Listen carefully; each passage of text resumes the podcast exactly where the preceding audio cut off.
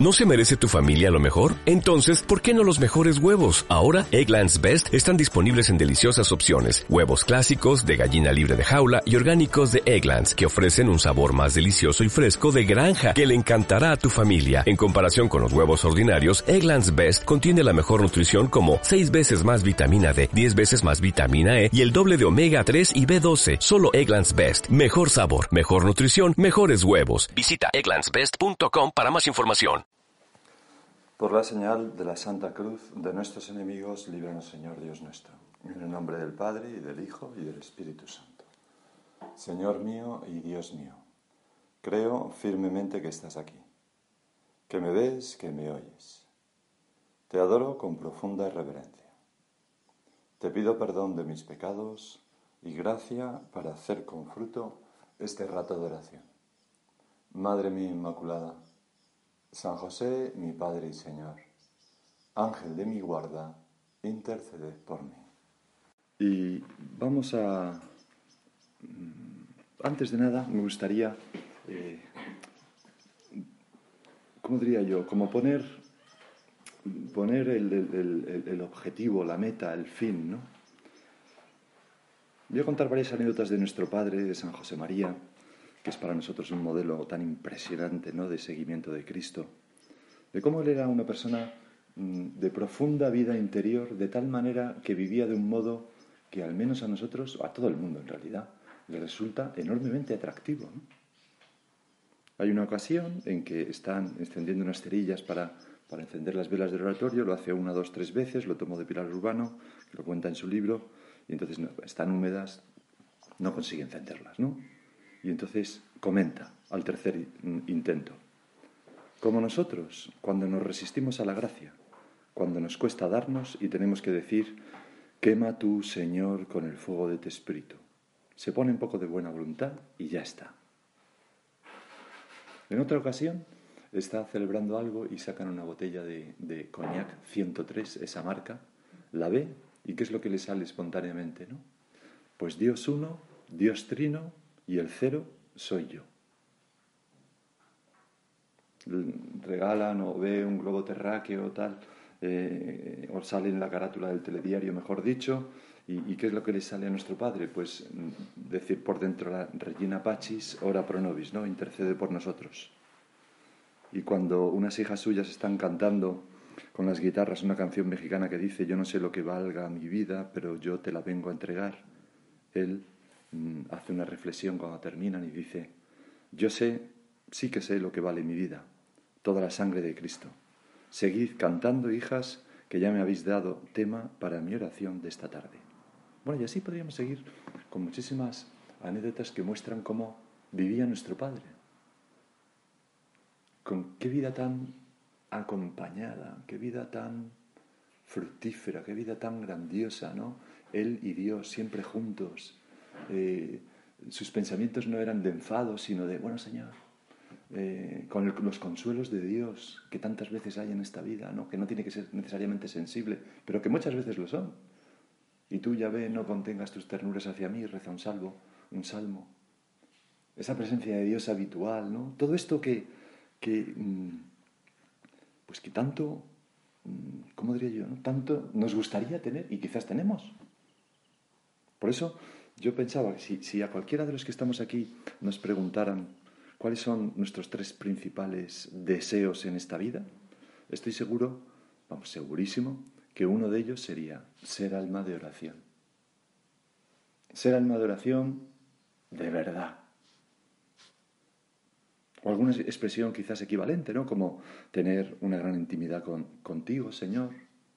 Ser capaz de amar como amas tú, que me transformes el corazón paladear el amor de Dios. Por ejemplo, si pensamos las cosas que nos dan, no envidieja mala, que eso es un pecado, ¿verdad? Pero, sino la envidia sana, esa envidia que a veces nos dan, decir, caray, tú, estamos leyendo un libro, un santo, y dices, oh, Señor, quien fuera así, ¿no? O cuando vemos a una persona profundamente enamorada de ti, Señor, que reacciona sobrenaturalmente, no sé, ¿no? Pues una vez eh, uno ve el éxtasis de Santa Teresa de Bernini allá en Roma y dices, no, esto, para quién está reservado, vedado en esta vida, ¿no? O, la fuerza apostólica de los santos, que, que, no se explica de ninguna manera, ¿no? Y a veces, Señor, te decimos, ¿cómo me gustaría a mí que, pues ser tan buen instrumento, acercar tantas almas a Dios? La vida mística de algunas personas, que es para todos. En fin, al final nosotros tenemos un hueco en el corazón, como decía el Bono, el cantante de U2, no el ministro, no el exministro, líbreme Dios de citar al exministro, pero eh, que decía que, bueno, ya, tengo un hueco en el corazón que tiene forma de Dios y hasta que no lo he, pues no, no estoy bien, ¿no? Refiriéndose a que rezaba todos los días, ¿no? Bueno, en realidad, Señor, estamos sedientos de ti. Como busca la cierva corrientes de agua, así mi alma te busca a ti, Dios mío, dice el salmista en el Salmo 41. A la oración, que es el tema, ¿no? Que vamos a tratar no en esta meditación, sino en todo el retiro. A la oración vamos a saciarnos de Dios, de ti. Porque lo necesitamos, lo anhelamos, lo, lo, lo añoramos hasta cuando no lo tenemos, lo deseamos con todo nuestro ser. Y si acaso notamos que no acabamos de entrar, Señor, te pedimos pues que no nos descorazonemos, como decía nuestro Padre, que no tiremos la toalla, que no nos conformemos, nos conformemos con, con, bueno, con cierto estado, ¿no? O con quedarnos a las puertas, que no nos demos satisfechos con llevar joyas de cristal cuando se pueden llevar, pues, no sé, diamantes, rubíes y esmeraldas, ¿no? De verdad. con la gracia de Dios. Y hoy, en, el Salmo responsorial de la misa, se repite el Salmo 94 que dice, ojalá escuchéis hoy la voz del Señor, no endurezcáis vuestro corazón. Pues ojalá, Señor, ahora mismo, en este preciso instante, renovemos el propósito de ser almas de oración con toda la intensidad de que seamos capaces y con todo el deseo y el anhelo y la esperanza, pero de, algo gigante, algo místico. Si puede ser. Nuestro padre, cuando cumplió 70 años, me parece que era don Álvaro el que nos lo contaba, don Javier, no creo que era don Javier, eh, cuando cumplió 70 años, se dirigió a uno de los dos y le dice, ¿sabes, hijo mío, qué propósito he hecho? Ah, uno hace balance, una década, tal, 70 años, tal. Pues he hecho el propósito de ser alma de oración. Con 70 años, siendo un santazo, teniendo una alma una vida de oración. Se daba cuenta, se daba cuenta, Señor, como nos damos cada uno de nosotros cuenta, de que todavía no hemos llegado a lo que podíamos llegar a ser. Todavía no nos hemos llenado, porque hay mucho yo, porque hay mucha escoria en mi corazón, no nos hemos llenado todo lo que nos podíamos llenar, porque el agua cae a raudales, ¿no? Es un diluvio de gracia.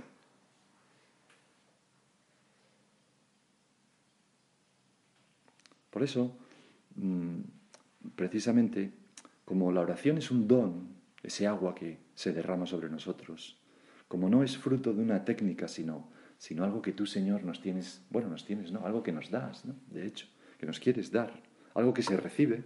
Nuestra lucha se dirige teniendo de fondo donde queremos llegar, sabiendo que es pues, la cosa más ilusionante de nuestra vida, luchar por ser alma de oración, ¿no?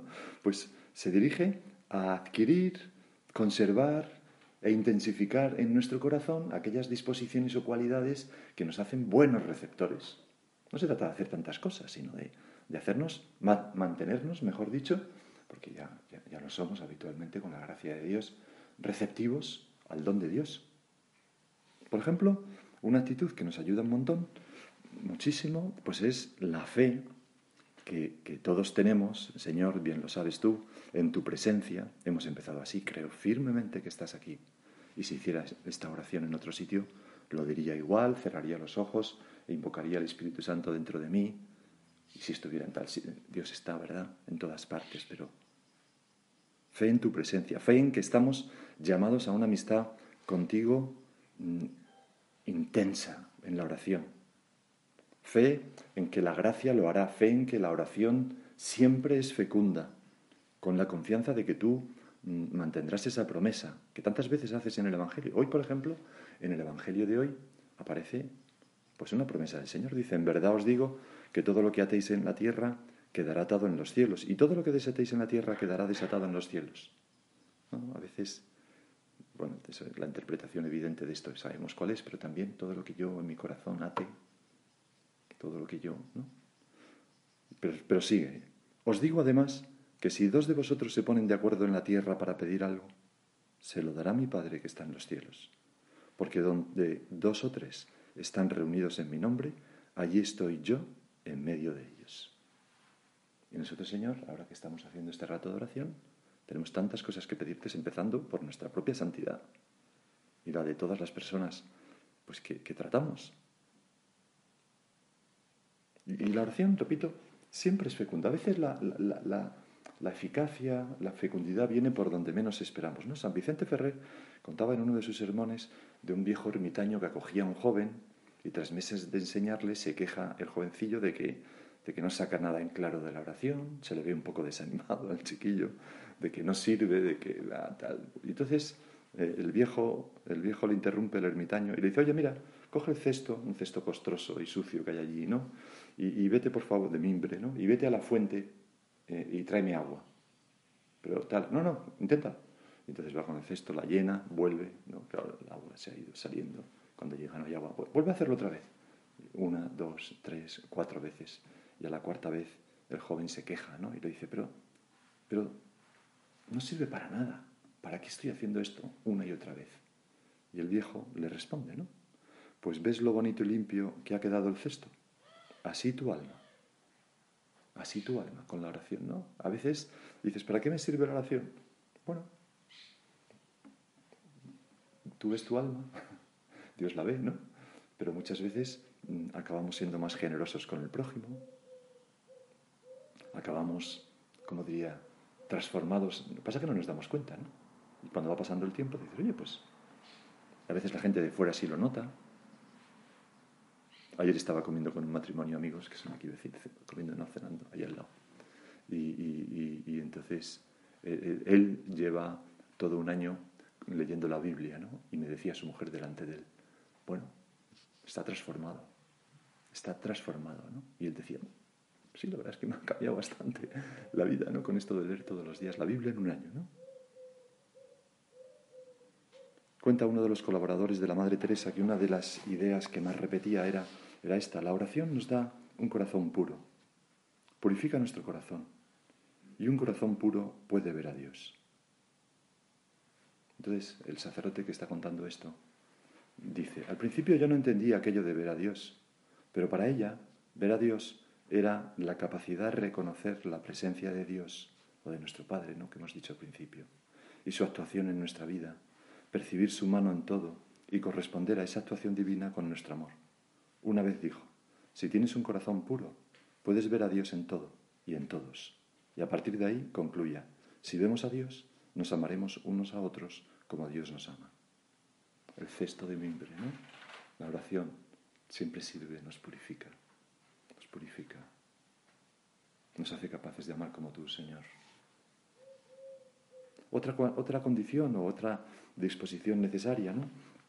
Lo sabemos bien, pues es la fidelidad mm, a la oración, o sea, la perseverancia humilde en nuestra oración. ¿Qué es, qué es lo que nosotros podemos hacer, Señor? Aquello que tú nos animaste, velad conmigo, ¿no? O una determinada determinación que decía Santa Teresa. Nosotros, Señor, ya lo sabemos esto, ¿no? Quizás en el comienzo tuvimos que luchar mucho, ¿no? Pero, pues bueno, a estas alturas no podemos vivir sin la oración. Y no, no, no. Pero nos hemos quizá, mm, pienso yo, ¿no? Dado, dado cuenta mm, con cada vez con más claridad, ¿no? De la verdad aquella frase de San Juan de la Cruz, ¿no? Quien huye de la oración huye de todo lo que es bueno. Quien, pero ojo, porque nosotros, no, digo yo que huyamos de la oración, pero eh, huimos de la oración cuando, cuando nos dedicamos al móvil en vez de a la oración, ¿no? Huimos de la oración cuando leemos un texto interesante, espiritual, por supuesto, pero que quiero haberlo leído porque luego tengo que, no sé qué, cuando convertimos la oración en un medio para mm, y, no en un, y no en un medio de amar a Dios, ¿no? ¿Para qué se hace oración? Para hacerla, para estar con el Señor, para amar. ¿Para qué se ama? Amo porque amo, ¿no? El, amor no tiene ningún fin, la oración es puro amor. Pues, pues voy a amar al Señor.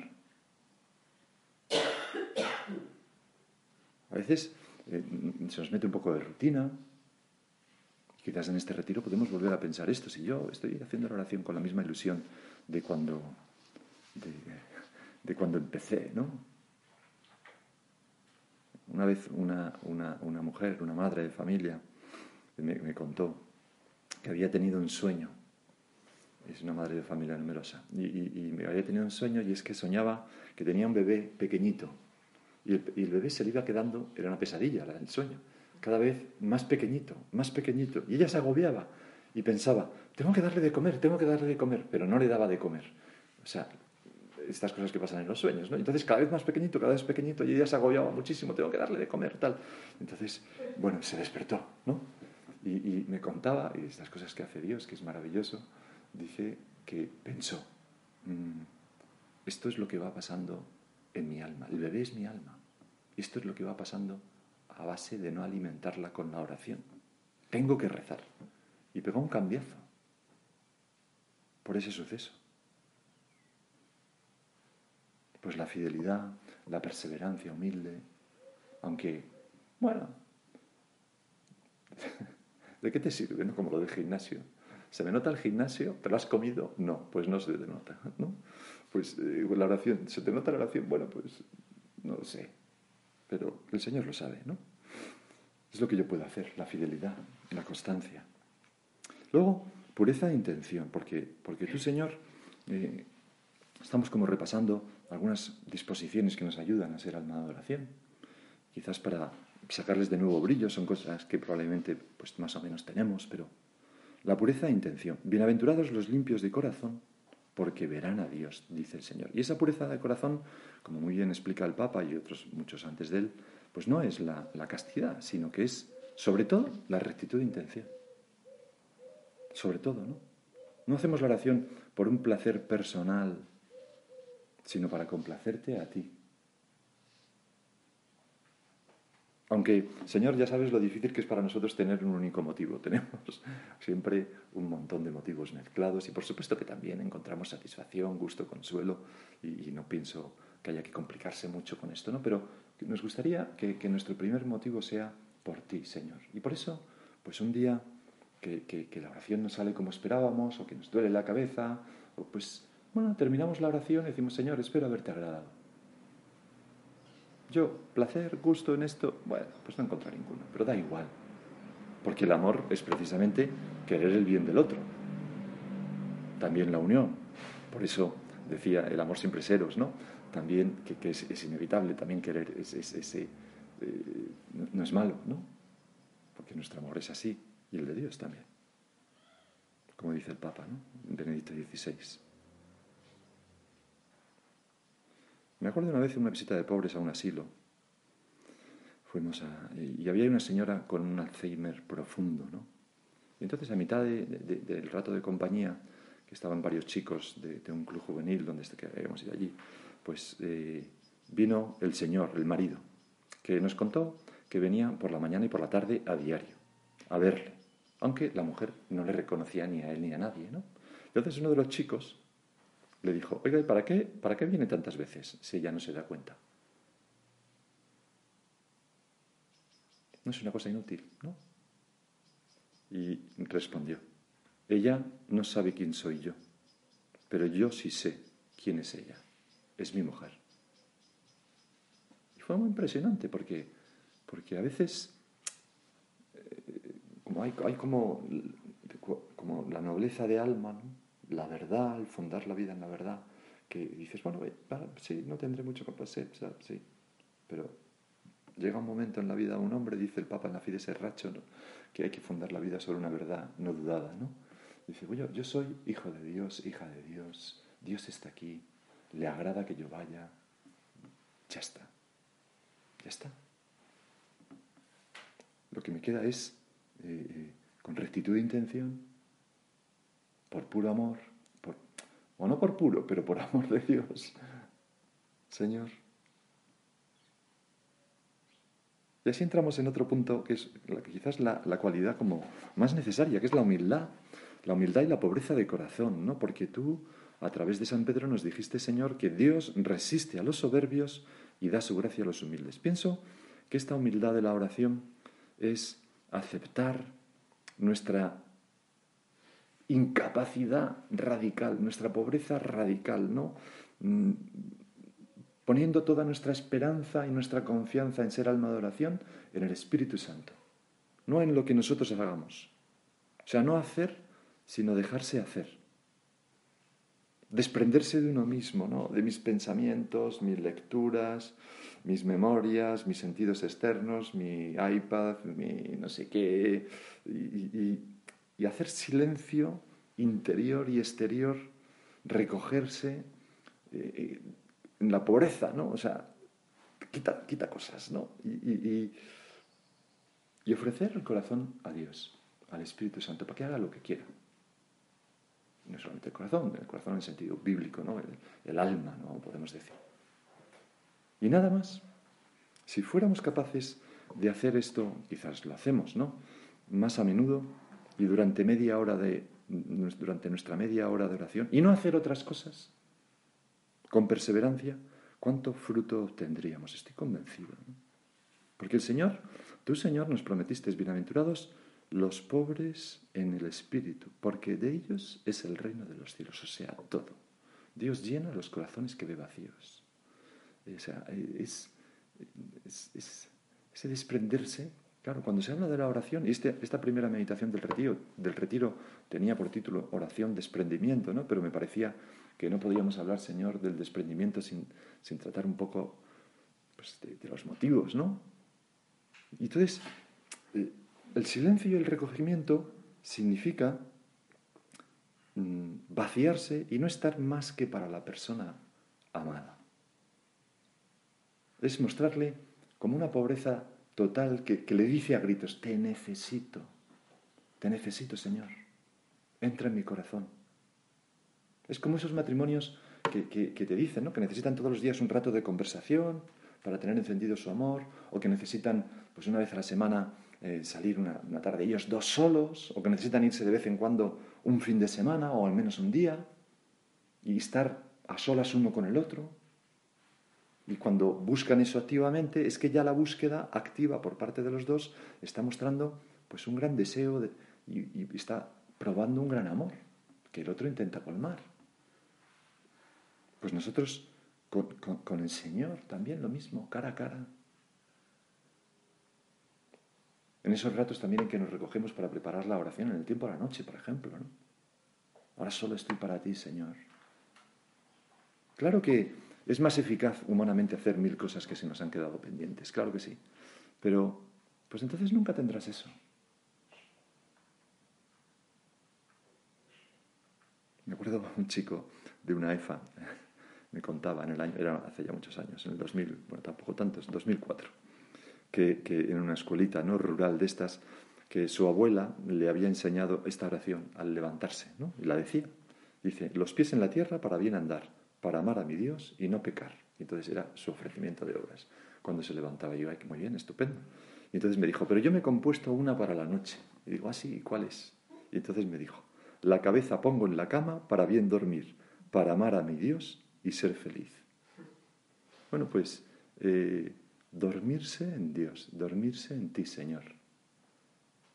Eso es también como, como parte de esa pobreza radical, ¿no? De esa disposición del alma a, decir, Señor, es que te necesito. Porque si no, ¿cómo voy a transformar el mundo? Si no, ¿cómo voy a cambiar esto? Si no, ¿cómo voy... Es que, es que o tú estás conmigo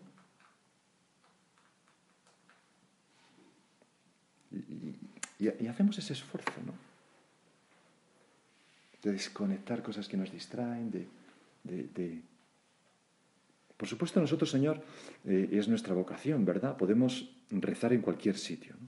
Don Queco Angeliquio, este hermano nuestro, sacerdote numerario, pienso que ya fallecido, pero muy de los primeros, ¿no? De, Italia. Se caracterizaba, según decía él mismo, porque era muy feo, ¿no? De, hecho, realmente era bastante feo, tenía una narizota, tal. Decía que, que, la primera vez que nuestro padre le conoció le dijo, hijo mío, guapo, ven aquí. Y entonces dice, con mucha gracia, que se emocionó, le, dio un vuelco el corazón, porque a él nunca nadie le había llamado guapo, ni siquiera su madre. Decía él un poco de broma, ¿no? Me imagino.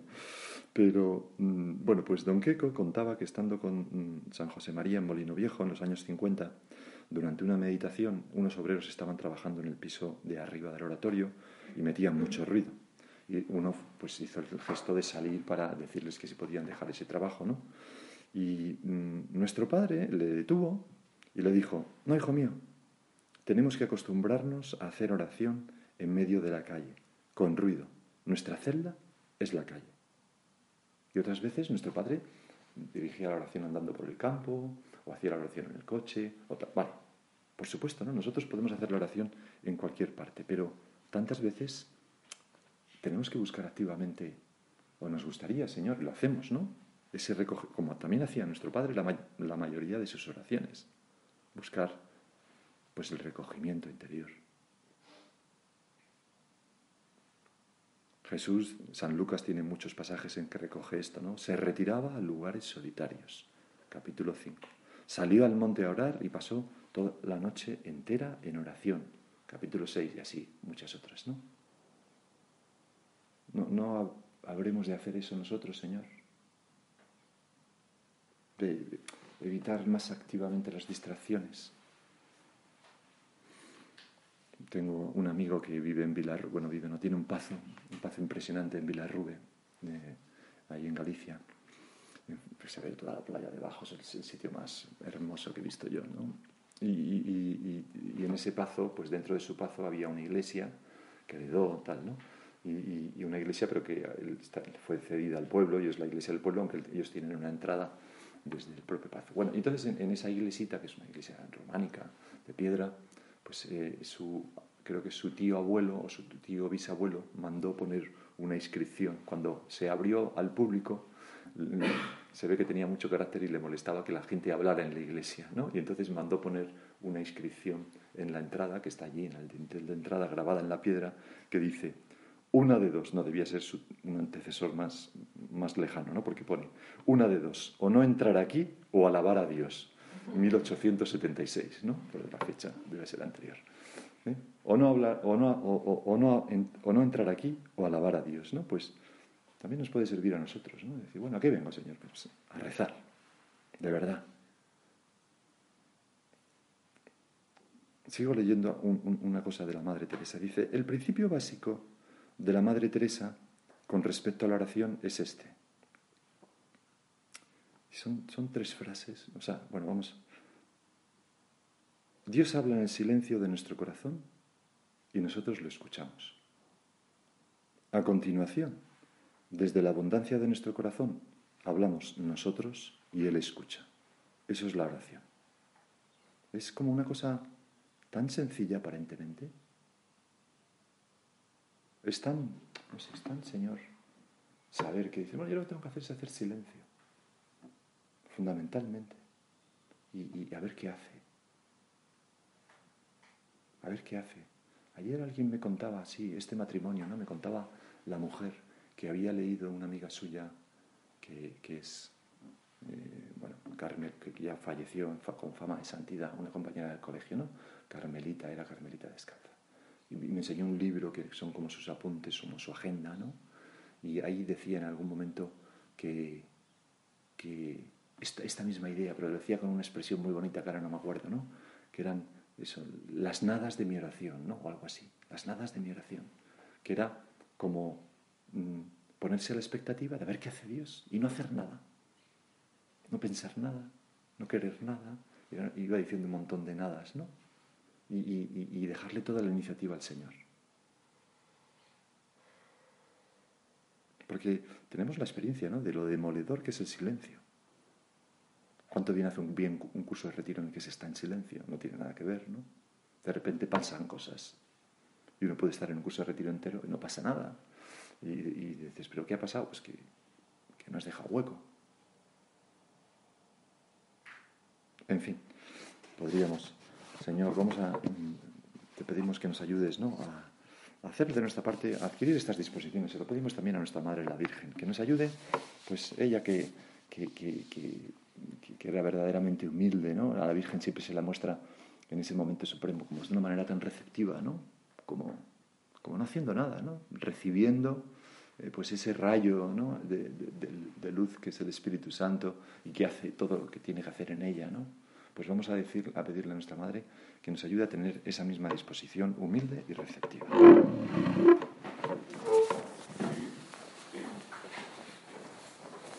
Te doy gracias, Dios mío, por los buenos propósitos, afectos e inspiraciones que me has comunicado en esta meditación.